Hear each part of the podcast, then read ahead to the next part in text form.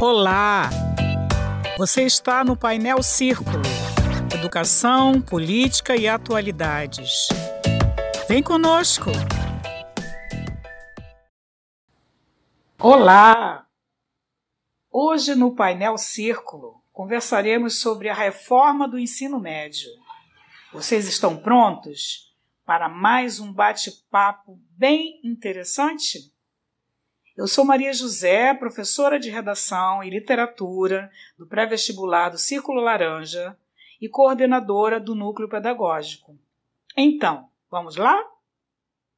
A reforma do ensino médio foi proposta no bojo das políticas neoliberais de austeridade fiscal, impulsionada pelo golpe de 2016. No mesmo período, foi aprovada a PEC do teto dos gastos, que limitava os investimentos públicos em áreas fundamentais para a população, como saúde e educação. Nosso convidado de hoje é o professor e engenheiro químico da UFRJ, José Carlos. Seja bem-vindo ao painel Círculo, professor. Muito obrigado pelo convite, Maria José. É um prazer estar aqui conversando com vocês. Ah, o prazer é todo nosso. Professor, vamos então começar a entrevista? Vamos lá. Prazer é, poder fazer esse bate-papo e trocar um pouco de conhecimento e informação nessa importante área aí da educação. Sim, então, como eu falei, o nosso assunto, o nosso tema de hoje é a reforma do ensino médio. Então, vamos lá. Professor, Quais as principais características desse novo ensino médio? É, essa é uma pergunta que a gente pode responder de uma maneira simples ou de uma maneira longa, porque, como diz o bem conhecido ditado brasileiro, né, é nos detalhes que mora o diabo. Né? Então, é, existem muitos detalhes para serem discutidos, mas talvez a gente possa dizer que as principais características são é, o aumento de carga horária, que é uma coisa boa, né? que é um, é um item bom, eu considero bom. O fato de que as escolas de todo o país devem aderir à Base Nacional Comum Curricular, o que também é um fato positivo.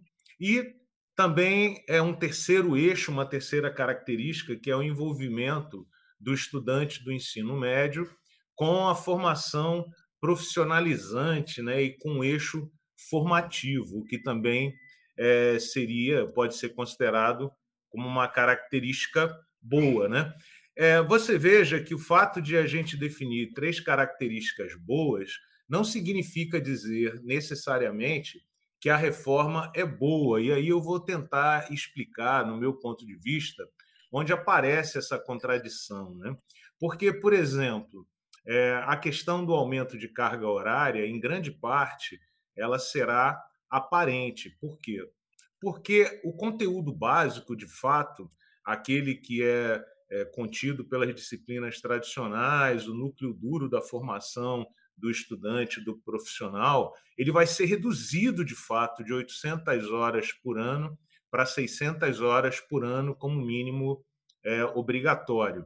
Então, o aumento da carga horária ela vai se dar às custas da redução do conteúdo básico e do aumento de atividades optativas, é, em grande parte conduzidas é, com formas é, alternativas de ensino, como ensino à distância, workshop, o que nos preocupa muito, nos preocupa bastante. Até porque a reforma do ensino médio ela define limites mínimos que deverão ser seguidos pelas escolas, né, em particular as escolas públicas, e nós temos certeza que as escolas que dão aula para as elites econômicas continuarão dando o conteúdo básico completo dessas disciplinas. Então, sob esse ponto de vista, a reforma ela abre a oportunidade de mais injustiça na formação e de mais diferença entre pobres e ricos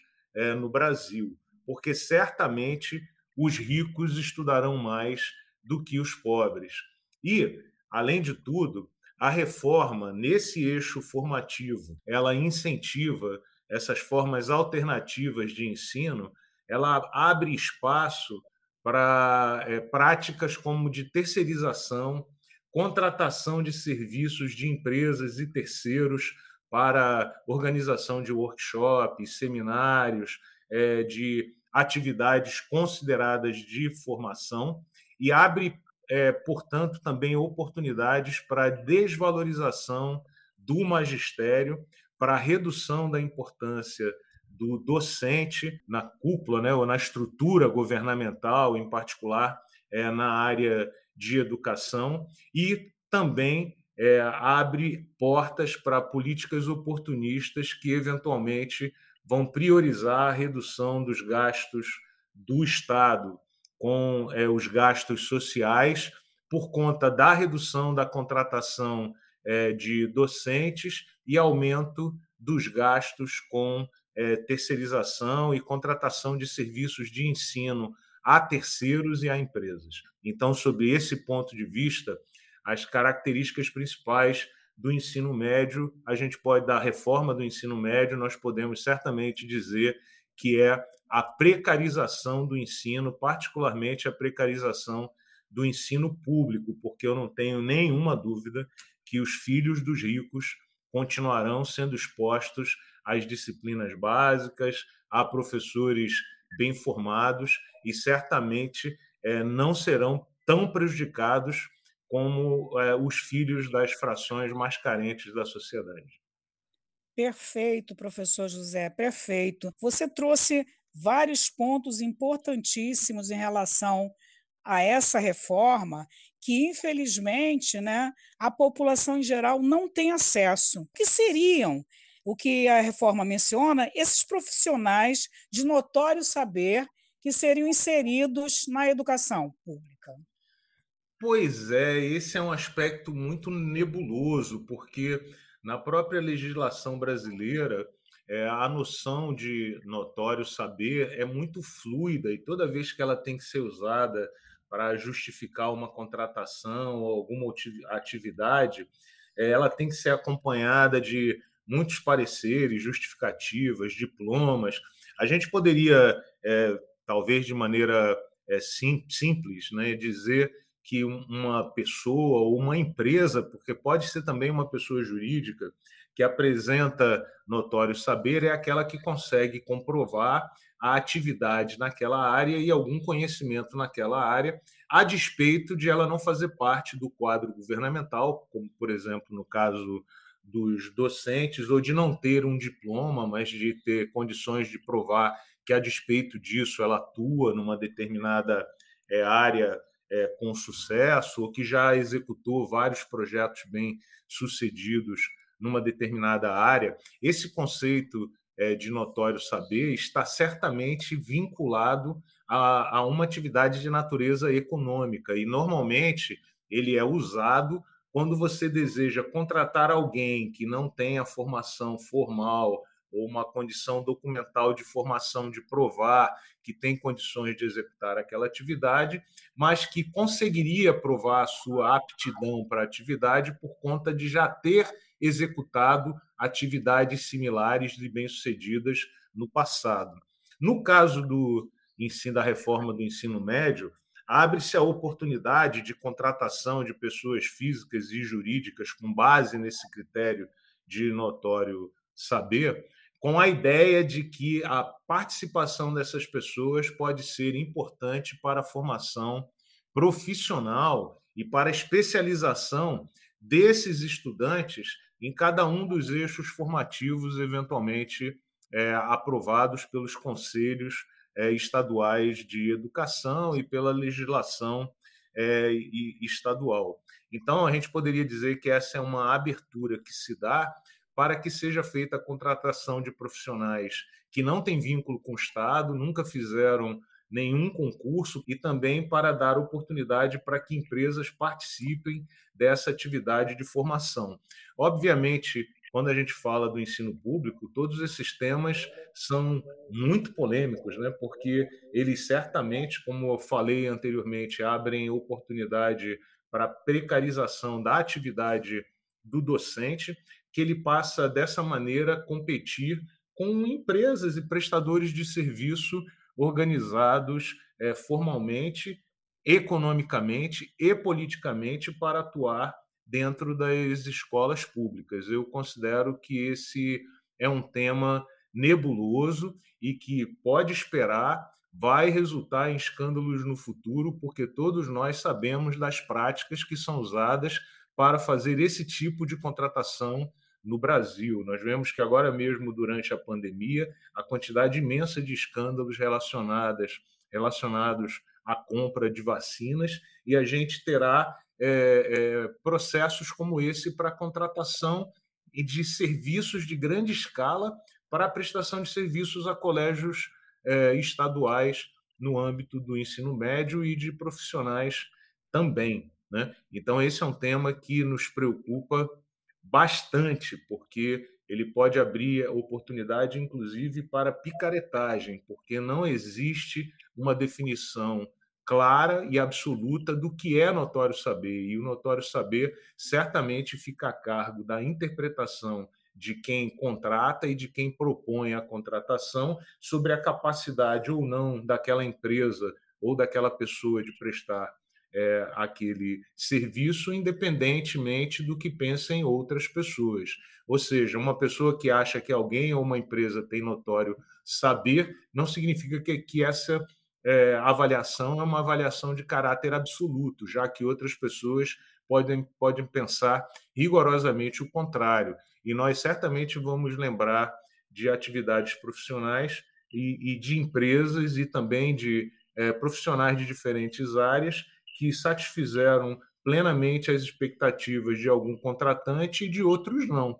Então a gente vê a, é, é, o problema que essa noção de notório saber pode trazer para o um ensino público no Brasil. Pelo que eu estou entendendo, né, além dessa precarização da atividade do professor, né, com a inclusão de desses profissionais de notório saber, sem formação, a gente tem também o risco imenso da, de, de fraudes, né, de, de questões voltadas mesmo para fraudes. É, Professor, eu gostaria de fazer, para a gente seguir e aprofundar, que o senhor falasse um pouquinho sobre esses itinerários formativos, né, o que, que eles são e a relação deles com o que a gente considera o ensino profissionalizante hoje em dia, que a gente, se há alguma relação né, com o ensino profissionalizante, por exemplo, que a gente vê na FAETEC, é, os eixos formativos, né, ou profissionalizantes, eles constituem uma previsão da, da reforma é, que pressupõe que os estudantes do ensino médio serão expostos a atividades que é, permitirão que ele, é, com que ele se insira mais facilmente no mercado de trabalho. Como eu disse, isso não é ruim, né? Como ideia é, é um fato é, positivo. A forma é como isso é, é encaminhado e às custas do que no âmbito da reforma do, é, do ensino médio. A previsão né, é que os eixos formativos é, se reúnam em torno de é, cinco linhas principais, né? uma que é chamada de linguagens e suas tecnologias, que talvez a gente pudesse falar grosseiramente que são é, as profissões ou as atividades de comunicação, talvez de maneira simples, a matemática e suas tecnologias, né, que seriam atividades mais relacionadas a essa área de exatas mais dura, né, da, por exemplo, estatística, né, aplicação de modelos. É, a terceira seria o eixo formativo das ciências da natureza e suas tecnologias, né? Então, tipicamente, eh, as disciplinas da, da área de biologia, medicina, geografia, as ciências humanas e sociais aplicadas, que constituiriam o quarto eixo, né?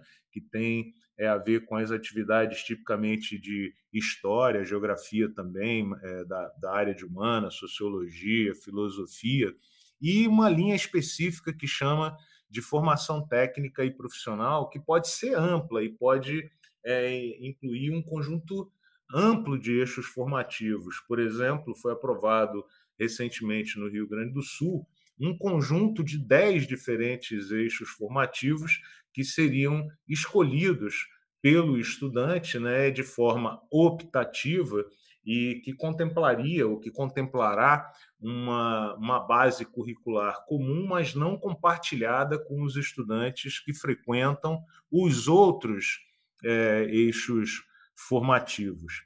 É, da maneira como a reforma ela está sendo é, conduzida, é, esses eixos formativos eles serão, como eu falei, né, desenvolvidos às custas da formação básica, de maneira que o, o estudante passará mais tempo tratando de uma escolha que é, muitos psicólogos e estudiosos também da educação entendem que é uma escolha, inclusive, muito precipitada por conta da idade média dos estudantes que frequentam ah, o, o, ensino médio e que, portanto, pode haver até um comprometimento da trajetória futura profissional desse estudante por conta de escolhas possivelmente imaturas feito nesse, feitas nesse momento é, da, da caminhada.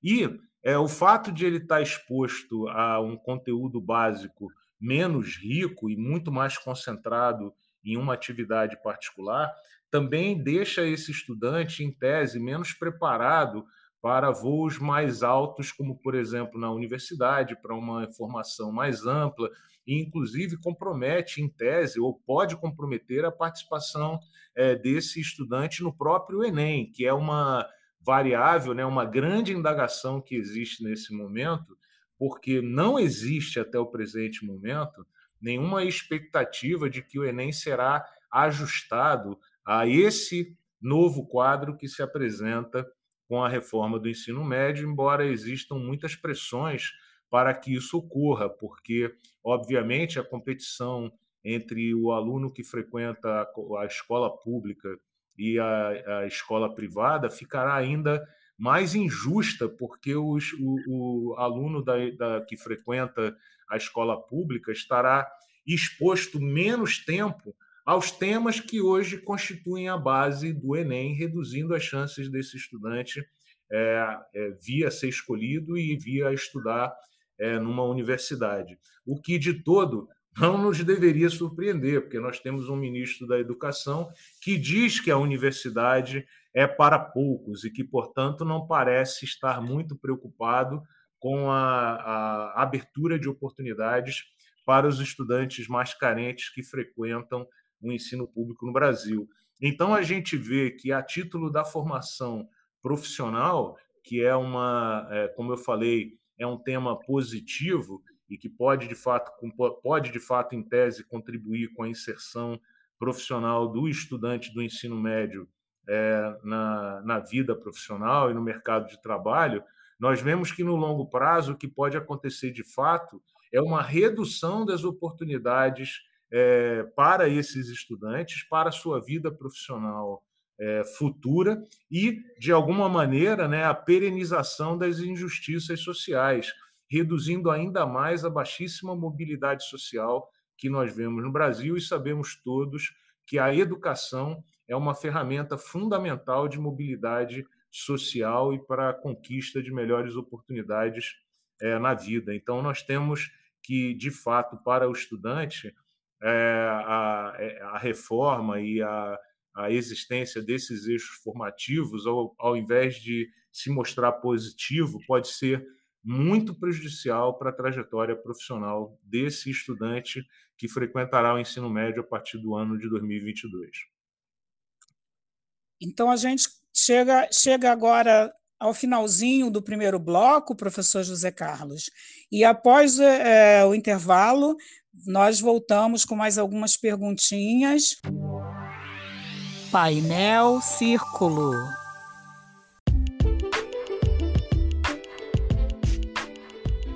Olá, meu nome é Jane.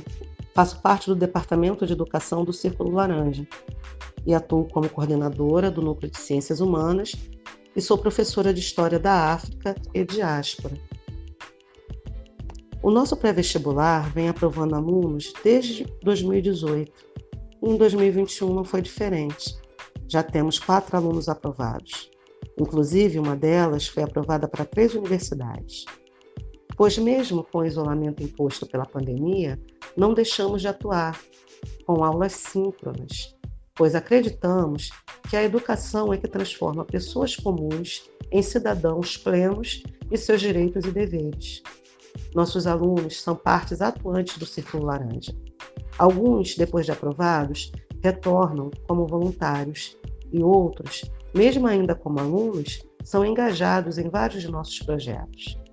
Os nossos departamentos e núcleos têm o compromisso de desenvolver o pensamento crítico em todos nós que formamos o Círculo Laranja. Venha fazer parte do Círculo também. Visitem nossas páginas, arroba Círculo Laranja.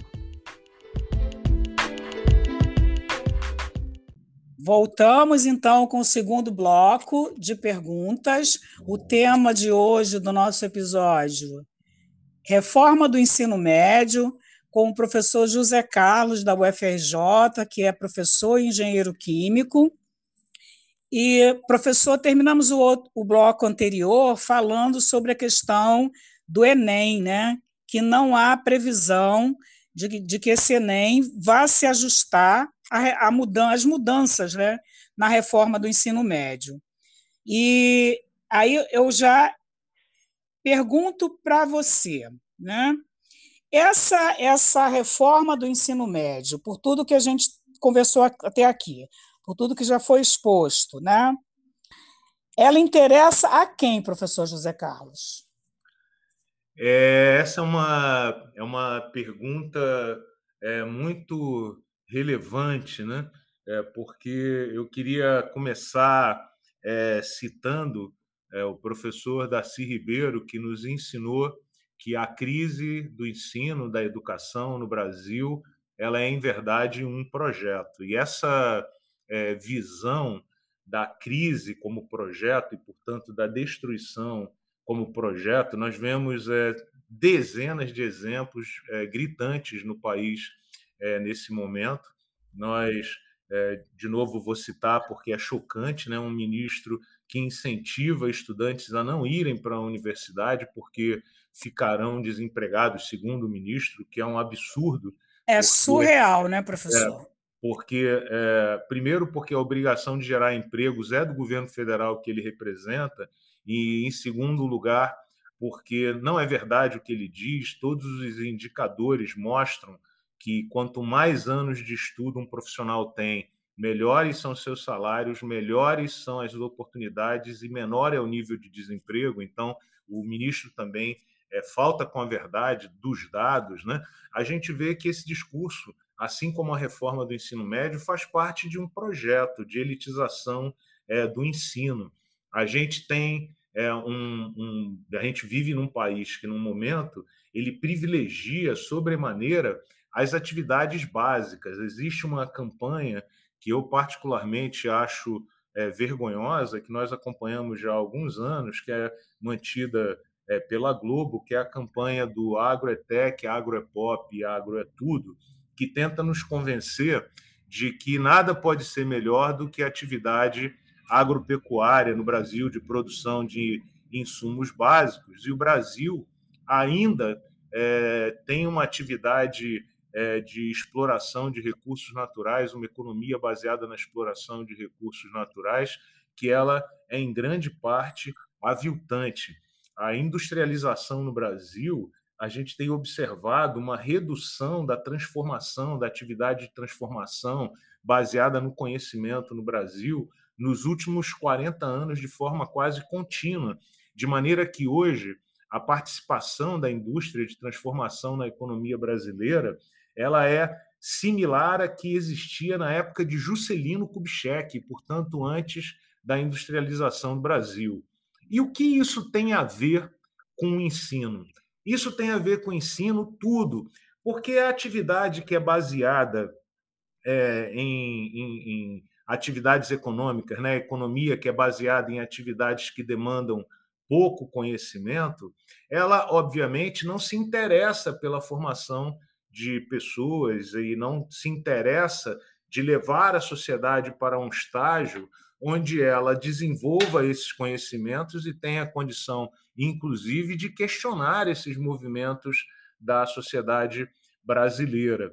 A gente percebe um projeto de país em que a grande massa da sociedade brasileira é, é, precisa ser preparada para ser apertador de botão, para exercer atividades básicas. Então, a remoção e a, a, da, dos indivíduos, dos estudantes, dos cidadãos, das salas de aula, das universidades, é, da, do aprendizado da, é, de, de, de, ciência. Interessa, obviamente, esse projeto arcaico de país, que é, pretende aprisionar a população brasileira no obscurantismo, no negacionismo, né? e também nos baixíssimos salários e na má remuneração. É um projeto elitista de país, que ele precisa ser revertido com a máxima urgência.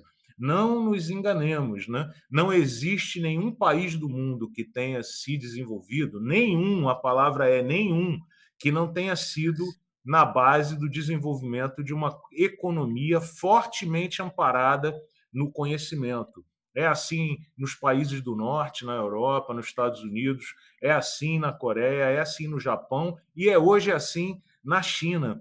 Esse movimento de precarização, esse projeto travestido de crise, de precarização e de destruição das bases do ensino no Brasil é o projeto de construção de um país servil e de um país dependente a essas nações é, do norte do mundo e do extremo é, asiático e certamente serve apenas às elites brasileiras que pretendem continuar vivendo exportando água e sol do país na forma de soja para a China, para a Europa e para os Estados Unidos.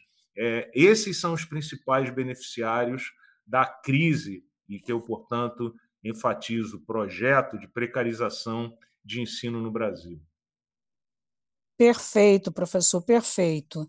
É, professor, qual seria, na sua opinião, a relação da reforma do ensino médio com a PEC do teto dos gastos que foi aprovada lá em 2016. É, então, a, certamente, né, a, a reforma do ensino médio ela ela está é, fortemente alinhada nos seus detalhes com essa é, visão é, liberal do, da economia né, e, e, das ações e de que tudo tem que ser conduzido pelo livre mercado e certamente fortemente alinhada com as ações que propõem a redução dos gastos sociais, entendendo que os gastos de investimento na infraestrutura é, de vida da população e da sociedade brasileira, em particular a, a, a fração mais carente, é, constitui gasto, quando na verdade ela constitui é, investimento. Se alguém procurar uma relação direta, é, não vai encontrar mas se você procurar o alinhamento, ele, ele está todo lá. Né? É, ele abre, como eu falei, oportunidades para contratação de terceiros, de pessoas jurídicas, ele quebra o princípio é, do concurso é, público para contratação é, de docentes e de funcionários que vão servir ao Estado, e ele também abre oportunidades, portanto, para redução de gastos governamentais né? e redução das, dos gastos e dos investimentos com os insumos sociais. Então, como a gente vê aqui, é, o alinhamento do ponto de vista filosófico, que é, de uma certa maneira é, direciona essa reforma, é total com a PEC do, do, do teto de gastos. Né? Ok. E assim, é uma pergunta bem prática. Como ficará a oferta, professor, de educação física, arte, sociologia e filosofia, se a reforma considera apenas três disciplinas, né, português, matemática e inglês, e inglês como disciplinas obrigatórias? É, então essa é a, é a questão, né, que está fortemente vinculada a essa redução da exposição do estudante às disciplinas é, fundamentais. É, o, o que o texto prevê é que é, existe é, uma composição definida, é, um conteúdo programático básico definido pela Base Nacional é, curricular que deve ter seguido, deve ser seguida, e nessa base nacional curricular é, são definidos extratos mínimos de exposição a que o estudante deve ter a esse conjunto de disciplinas que não matemática, português e inglês, que é menor, via de regra, é, do que ele é exposto hoje em sala, em sala de aula, segundo os conteúdos programáticos dessas disciplinas oferecidas hoje, no ano de 2021.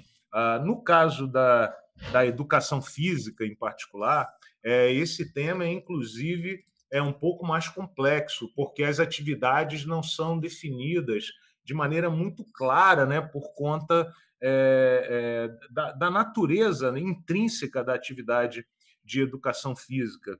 E há risco de que, de fato, essas atividades na, na área de educação física em particular sequer sejam oferecidas em algumas, é, em algumas escolas do ponto de vista prático.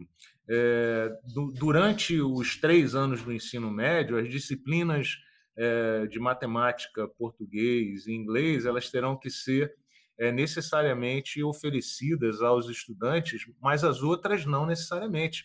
E elas poderão ser distribuídas de acordo com as peculiaridades de cada um dos eixos formativos e profissionalizantes. Então, a gente vê é, que é, certamente todos os estudantes estudarão essas disciplinas muito menos, né, e de forma descontinuada, o que é o descontínuo, o que é também um fato preocupante, porque pode não haver qualquer tipo de continuidade, já que a disciplina pode ser oferecida só no segundo ano, no primeiro e no terceiro, não havendo uma, uma, é, uma linha é, é, obrigatória de atuação e dependendo das decisões dos conselhos estaduais de educação dos diferentes estados é, do Brasil. É, como consequência, você pode certamente imaginar também, como eu venho falando já na, na, é, ao longo dessa nossa conversa, de que é, certamente é, esse tipo de atividade provocará uma pressão para a redução dos quadros de docentes que atuam é, ensinando essas disciplinas é, aos estudantes do, do segundo grau. Então, na prática, haverá uma redução muito forte da exposição dos estudantes a essas disciplinas. É isso que acontecerá na prática. E na prática há muito risco de um ensino é, é, didaticamente, pedagogicamente mal organizado, porque não haverá necessariamente continuidade na apresentação e no estudo dessas disciplinas. Então, é, em longo prazo, a gente pode pensar, primeiro, na, na questão dos concursos públicos que vão ficar cada vez mais raros né, nessas áreas. E, em segundo lugar, que essas disciplinas podem vir a desaparecer, professor? Olha, é, na prática, é, a gente, eu, eu acredito que esse seu receio ele pode eventualmente se consumar, embora é, hoje não exista uma previsão de desaparecimento, mas é óbvio que a redução expressiva da exposição dos estudantes e a depender é, da distribuição desses estudantes em torno dos eixos formativos e profissionalizantes, isso de fato poderá vir é, a ocorrer.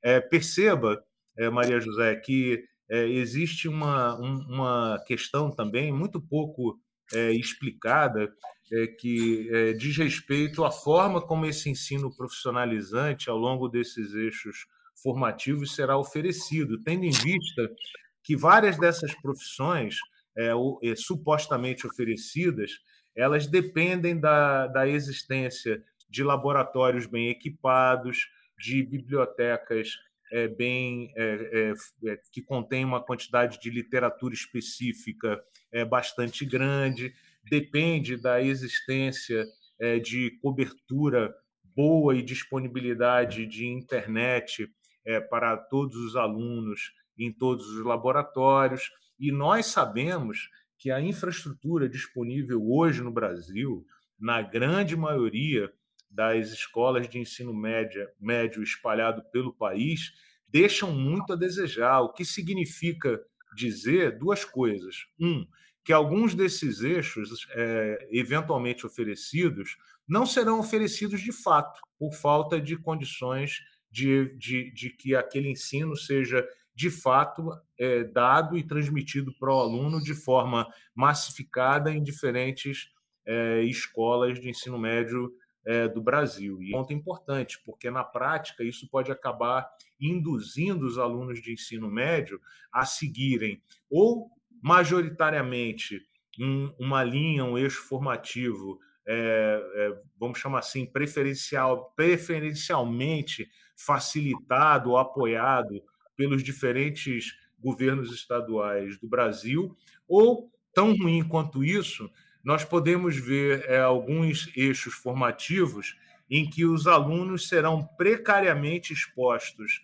àquelas atividades formativas e receberão é, é, eventualmente diplomas ou, ou, reconhecimento de que dominam uma determinada área que de fato eles não dominam por não terem tido a oportunidade de é, estudar nesses ambientes, vamos chamar assim, tecnologicamente mais bem é, desenvolvidos. Então, esse tanto um tema quanto o outro podem eventualmente pressionar na prática também, né, é, pelo desaparecimento de algumas disciplinas é, do, desses ambientes escolares, tendo em vista que, como as disciplinas não serão mais obrigatórias, estarão também vinculadas a esses eixos formativos, com o desaparecimento, né, ou com o fato de que algum eixo formativo em particular não, não receba apoio, obviamente as disciplinas que estão mais concentradas em torno daquele eixo formativo também tendem a desaparecer. Então a gente vê aqui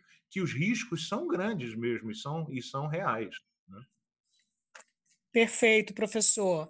Então vamos à nossa última pergunta. Né? Nós aprendemos muitíssimo hoje sobre essa reforma, né?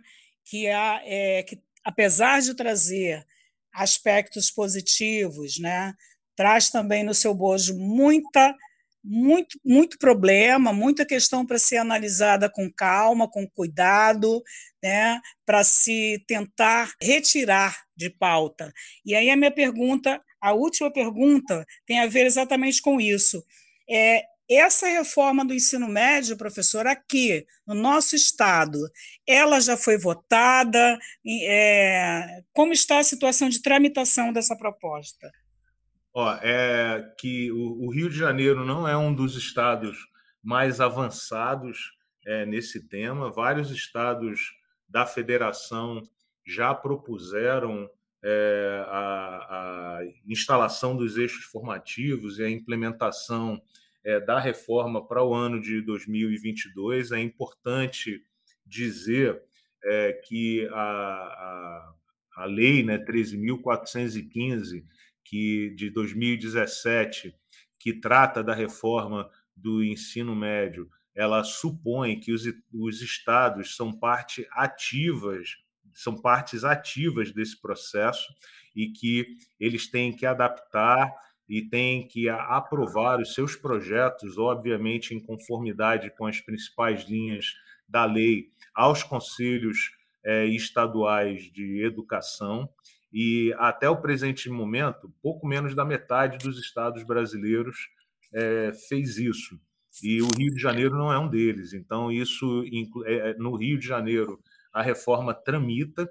Então, todas as é, entidades interessadas, instituições, pessoas, profissionais, órgãos de classe interessados nesse tema deveriam acompanhar essa discussão junto ao Conselho Estadual de Educação, que tem é, é, apresentado e colocado alguns temas para consulta pública. Eu lembro que há pouco mais de um mês, se não me engano, é, fez grande estardalhaço a decisão ou a proposta, na verdade, né, de transformar o, o, ensino de química, física e biologia em optativo, que na verdade está de acordo com o espírito da lei, é um equívoco, como eu já falei, mas está de acordo com o espírito da, da lei e mostra os riscos que a implementação da lei é, podem, é, podem trazer, em particular para a formação é, dos estudantes que frequentam a escola pública, porque é muito importante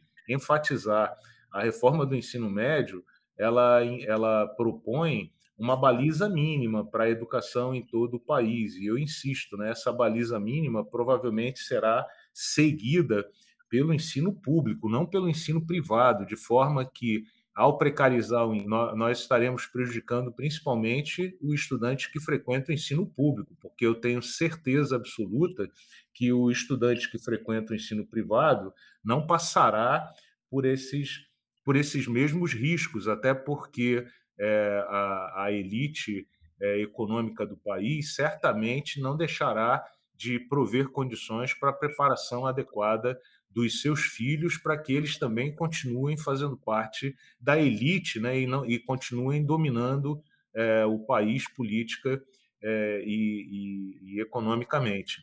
É, enfim, o, os interessados têm que acompanhar essa discussão junto aos conselhos estaduais, em particular no Rio de Janeiro, onde várias ações ainda tramitam e, portanto, a participação ela ainda é importante, ela ainda pode reverter decisões e propostas eventualmente polêmicas e que venham a prejudicar as parcelas mais carentes da sociedade do Rio de Janeiro.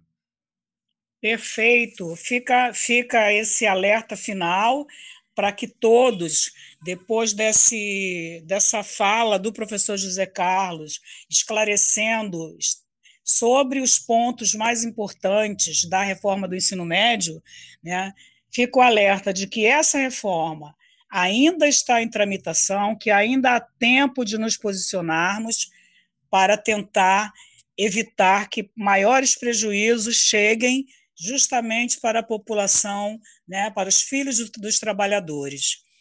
Professor, muitíssimo obrigada pela sua participação no nosso podcast, no Painel Círculo.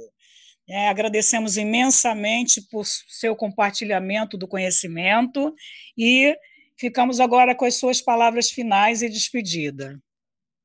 É, Maria José, muito obrigado pelo convite. É né? um prazer conversar com vocês, em particular, é, sobre tema de educação. Eu sou um profissional de educação há 30 anos, vivo da educação e não vejo nenhuma oportunidade que não seja através de educação para que a gente reduza as injustiças sociais e para a gente reduza as diferenças e é, abra oportunidades para a criação de um país mais justo é, e mais moderno. Em relação ao tema é, proposto, há riscos, é, de fato, de precarização ainda maior da, da, do ensino público, principalmente no Brasil, da precarização do trabalho do docente, e até por conta disso é muito importante que as organizações de classe, os partidos progressistas, é, as instituições de ensino participem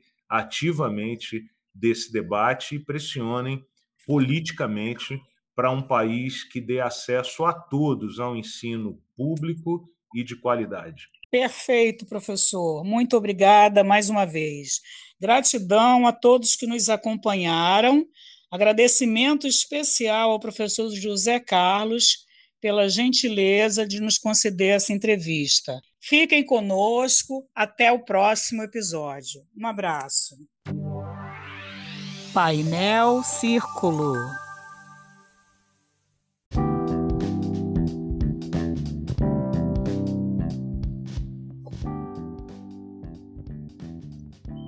Fazem parte da equipe do Painel Círculo, nos roteiros, Maria José, William, Thaís e Vitória. Apresentadora anfitriã Maria José. Edição Paulo Santos. Relações Públicas, Thaís e William. Arte e Divulgação, Vitória.